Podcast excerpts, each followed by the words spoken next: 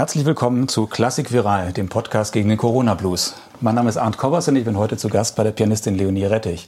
Ja, vielen Dank, dass ich hier sein darf. Ja, schön, dass mit, Sie hier sind. Ich freue mich sehr. Mit Corona-Abstand sitzen wir jetzt hier. Ja. Äh, in einem äh, knallgelben Hinterhaus äh, inmitten in Berlin, Prenzlauer Berg. Äh, und die Leonie Rettich sitzt... der Berliner Tristesse. Genau. Und die Leonie, sitzt, äh, Leonie Rettich sitzt äh, am großen Steinway-Flügel hier neben dem, neben dem Ehebett in einer kleinen Wohnung, sehr gemütlich, sehr idyllisch. Was sagen denn die Nachbarn? Das ist ja nicht so einfach als Pianistin äh, wahrscheinlich eine Wohnung zu finden, wo man üben kann, wo man spielen kann. Das ist wahr. Es gibt auch sehr viele schon sehr unterschiedliche Geschichten, sehr schöne Geschichten und auch nicht so schöne Geschichten, die da im Zusammenhang mit Wohnung und Flügel stehen.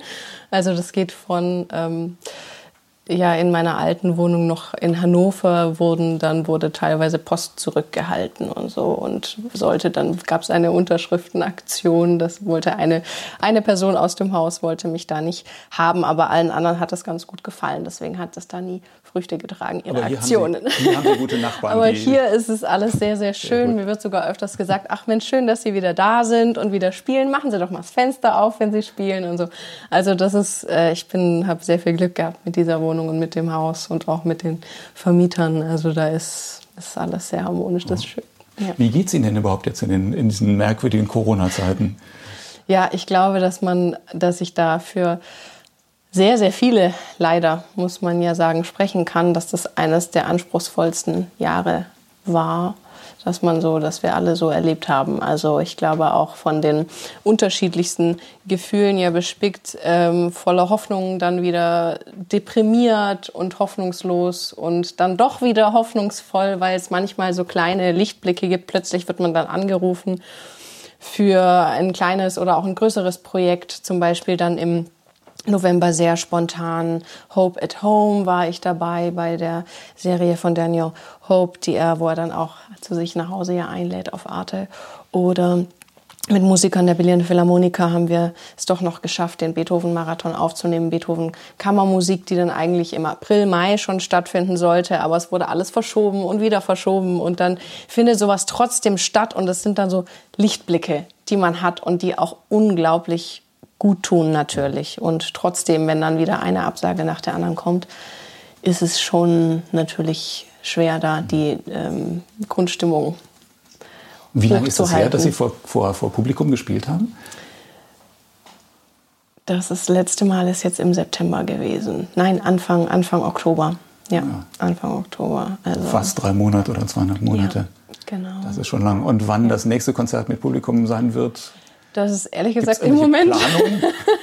Wie ist denn überhaupt die Planung jetzt für 2021? Ja, im Moment ist es ein sehr viel eventuell, vielleicht mal schauen. Wir können es noch nicht sagen. Das ist das Einzige, was ich im Moment zu hören bekomme. Und ähm, selbst wenn Planungen sind, wie Reisen zum Beispiel durch die Türkei und umliegende Länder im Juni. Das sollte eigentlich jetzt im Dezember stattfinden. Dann haben wir gesagt, machen wir es im Juni, aber fest ist es auch noch nicht und vieles in Deutschland ist auch abgesagt worden, sogar eben schon im, äh, für den Herbst 21 wurde ich angerufen, gesagt, könnten wir es nicht doch verschieben. Aber ich habe eine sehr schöne Nachricht, dass es einen sehr langen Ausblick für 2024 ist mein nächstes Konzert am 21. April. das ist ein, ja. Wie motiviert man sich, wenn man, wenn, man, wenn man kein Konzert wirklich äh, konkret in Aussicht hat und gar nicht weiß, wann es weitergeht? Wie schaffen Sie es jeden Tag an den Flügel zu gehen und zu üben, zu proben?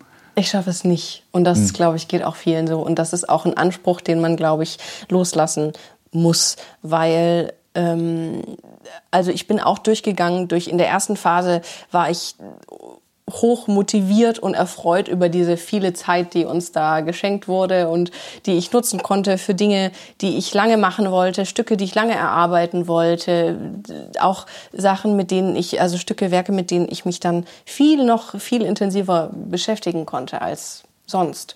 Und das hat natürlich sehr viel Freude bereitet. Und jetzt, je mehr abgesagt wird, fehlt dann doch teilweise die Motivation. Und ich denke, es ist aber auch in Ordnung, dann zu sagen, gut, ich gehe jetzt mal einen Schritt zurück und gehe auch einen Schritt zurück von meinem Instrument und stelle mir auch in diesem Zusammenhang ein paar Fragen, sehr grundsätzliche Fragen, wie kann denn dann das nächste Jahr überhaupt aussehen und auch harte Fragen wie zum Beispiel, was gibt es denn noch, wenn wirklich alles so weitergeht wie, wie bisher? Und ähm, trotzdem durch, ich glaube, durch diese vielen Kleinigkeiten, vielen schönen, spontanen, spontane Konzerte, die sich ereignet haben, ergeben haben, kam immer wieder, ist, ist dann die Hoffnung doch nicht so ganz verloren gegangen und ist der Glaube daran doch nicht verloren gegangen, dass es weitergeht und dass diese Krise irgendwann überstanden wird. Und ein wichtiger Punkt ist, glaube ich, auch zu wissen, es geht uns einfach gerade allen so.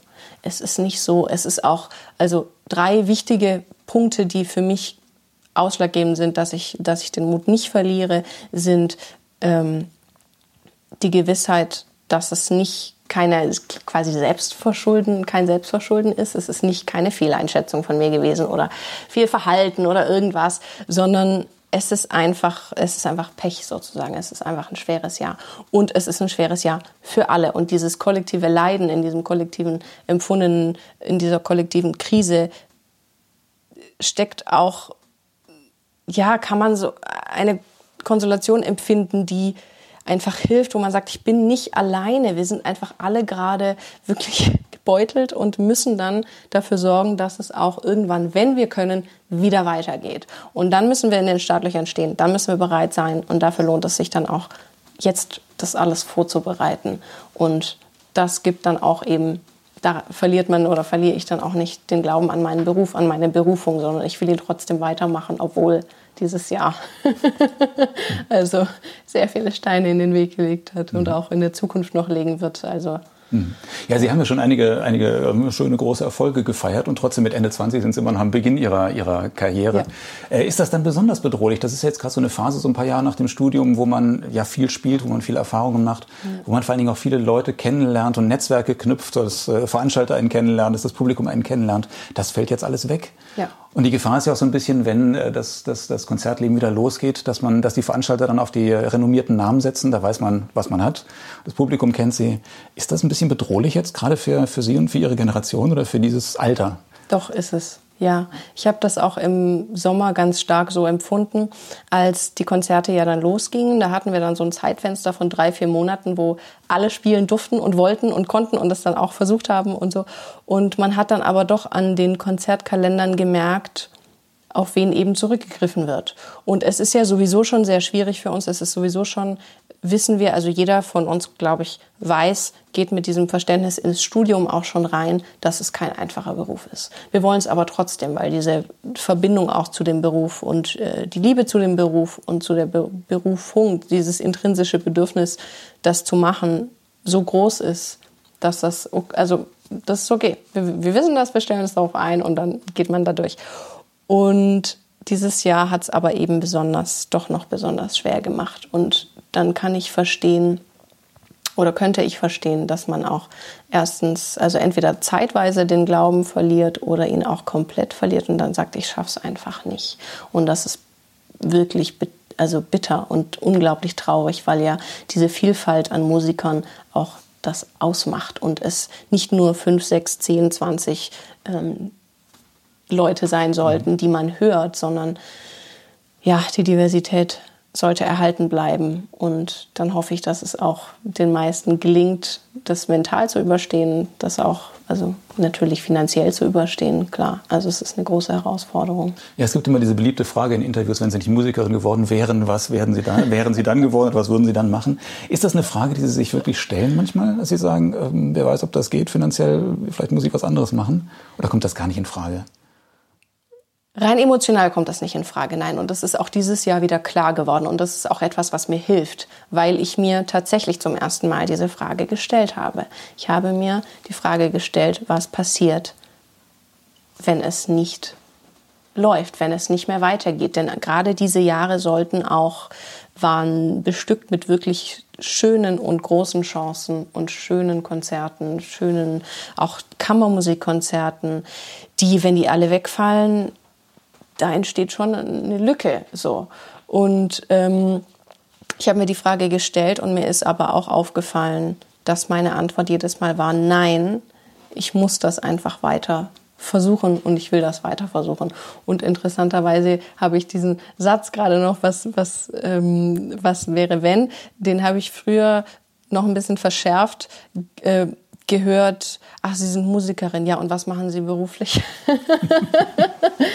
und dann, das fand ich immer ja, mehr amüsant als beleidigend. Aber es ist, es ist so ein bisschen, ja, diese, diese Ansicht existiert noch, aber für uns, für mich gibt es da kein, keine Alternative. Ich glaube auch, dass das Schöne an dem Beruf ist, dass es innerhalb des Berufsspektrums so viele Alternativen gibt. Angefangen von natürlich Unterrichten in, auf allen Ebenen von Kindern, von äh, auch Studienvorbereitung kann man machen, was auch immer man will. Man kann ähm, eine Bekannte von mir hat eine Klavierschule aufgebaut, wunderbar Klavierkinder, also hat ein sehr, sehr schönes Konzept da gestaltet. Und das kann man machen. Man kann Kammermusik machen, man kann schreiben, wie ich jetzt zum Beispiel auch schon nebenher gemacht habe. In den letzten Jahren sowieso grundsätzlich viel habe ich für mich immer geschrieben und bin jetzt habe jetzt die Chance bekommen, ein Buch zu schreiben, auch über das Klavier, über Übtechniken, über Interpretation und da mein Wissen weiterzugeben. Das heißt, selbst wenn sich nicht alles auf Konzerte allein stützt, ist das noch lang nicht, bin ich noch lang nicht weg von der Musik. Und wenn das so ist und wenn das so kommt und so bleibt, dann ist das in Ordnung. Und ich glaube aber trotzdem nicht, dass ich, oder ich habe den Glauben daran nicht verloren, dass ich jemals gänzlich auf Konzerte verzichten müsste oder so. Weil, glaube ich, nach dieser Zeit auch der Wunsch der Menschen nach Konzerten noch viel stärker sein wird. Mhm. Also ich glaube, das wird noch ausgeprägter da sein, dass die Menschen wirklich verstehen, wir wollen das, wir brauchen das bitte, mhm. lasst uns wieder in Konzerte gehen. Mhm. Ja, im Sommer äh, 2020 ist ja eine 25 CD-Box erschienen bei Euroarts. Äh, mit, DVD, mit ja. eine DVD, ja.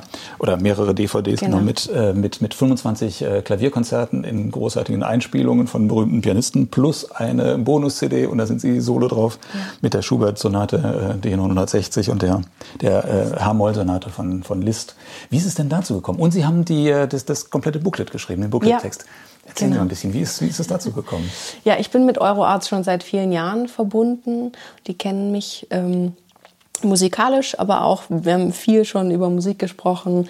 Und dann sind sie vor zwei Jahren auf mich zugekommen, anderthalb Jahren, und mit der Idee, sie würden gerne ein Booklet der anderen Art rausbringen. Sie möchten gerne die klassischen, die schönsten Klavierkonzerte in einer Box veröffentlichen und dazu ein Booklet schreiben lassen, was einfach so noch nicht in der Art noch nicht vorkam und weg von diesen äh, klassischen geschrieben am und das sind die Umstände und mhm, sondern eher eben aus einer persönlicheren, zugänglicheren Sicht vielleicht. Und da sind wir eben durch Gespräche auf die Idee gekommen, das Ganze auf die Interpretation zu stützen und da aus der Sicht einer in dem Fall Interpretin das ganze Booklet zu gestalten und dann über diese 25 Klavierkonzerte zu schreiben. Was ist der Weg, den wir als Musiker bestreiten, bevor das Ganze auf die Bühne kommt, bevor wir spielen, bevor das eben, also wie kommen wir überhaupt zu dem Ergebnis und was für Fragen stellen wir uns, was lesen wir oder was für Gedanken haben wir, wie,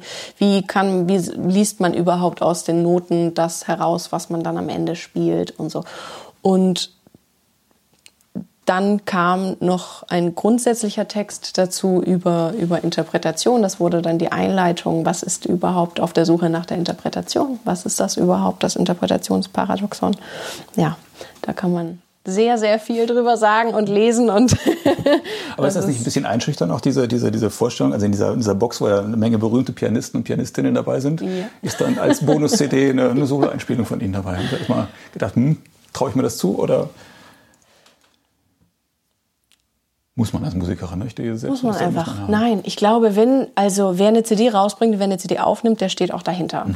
Und das, was ich aufgenommen habe, die ähm, beiden Sonaten, ich habe die auch bewusst ausgewählt damals und das waren Sonaten, von denen ich gerade die Schubert-Sonate, mit der bin ich aufgewachsen, das und die Liszt-Sonate hat mich sehr, sehr viele Jahre begleitet. Das war immer klar, dass wenn ich dann was aufnehme, möchte ich diese Sonaten gerne aufnehmen. Da fühle ich mich einfach, ich bin einfach so detailliert durch diese Stücke gegangen, dass ich fühle und dass ich weiß, jetzt möchte ich sie gerne zeigen und jetzt möchte ich sie aufnehmen, den Status quo möchte ich gerne verewigen. Und dann gibt es da auch nichts mehr eigentlich zu, ja, natürlich wird es Leute geben, denen das vielleicht nicht gefällt und die sagen, das hätte ich jetzt aber anders gemacht oder das kenne ich anders von meinem Lieblingspianisten, Lieblingspianistin. das ist klar. Das geht mir auch so. Ich habe ähm, sicherlich auch ein sehr hartes Urteil, wie sehr viele andere bin ich da einfach in meiner Meinung, weiß ich, wie, was mir gefällt. Und insofern, nee, ist das in Ordnung. Wenn Sie denn demnächst eine nächste CD aufnehmen? Ich meine, die Zeit ist ja eigentlich ideal dafür, jetzt ins Studio zu gehen. Ja, das Sachen stimmt. aufzunehmen, das wenn man stimmt, nicht konzertieren glaube, kann. Ja, da hat Haben Sie konkrete Pläne?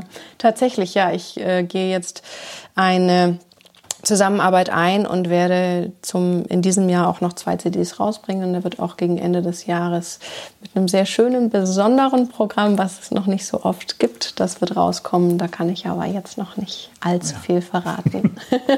Aber es kommt was sehr Schönes. Mhm. Welche Musik gibt Ihnen denn, wenn Sie mit der ganzen Corona-Tristesse und wenn das Wetter nicht gut ist und so vielleicht ein bisschen durchhängen oder Zuversicht brauchen? Äh, Gibt es bestimmte Musik, die Ihnen hilft? Tatsächlich Schubert. Also ich bin da ähm, jedes Mal, auch gerade wenn ich seine große C-Dur-Sinfonie Sinfonie höre, geht mir einfach das Herz auf und da das beruhigt ungemein, egal, fast egal, welche Musik man von ihm wählt. Das ist für mich ja zu Hause und hebt mich auf und ja, Haben Sie Lust, noch ein bisschen zu spielen zum Abschluss? gerne. Dann auch sage ich schon gerne mal vielen Schubert. Dank fürs Gespräch und vielen Dank fürs Zuhören. Ja, schön, es war schön, dieses Gespräch, schön, dass ich dabei Und sein was, durfte. was spielen Sie uns noch? ein bisschen etwas aus äh, Schuberts zweitem Impromptu. Kennt, kennen bestimmt auch, kennt der ein oder andere.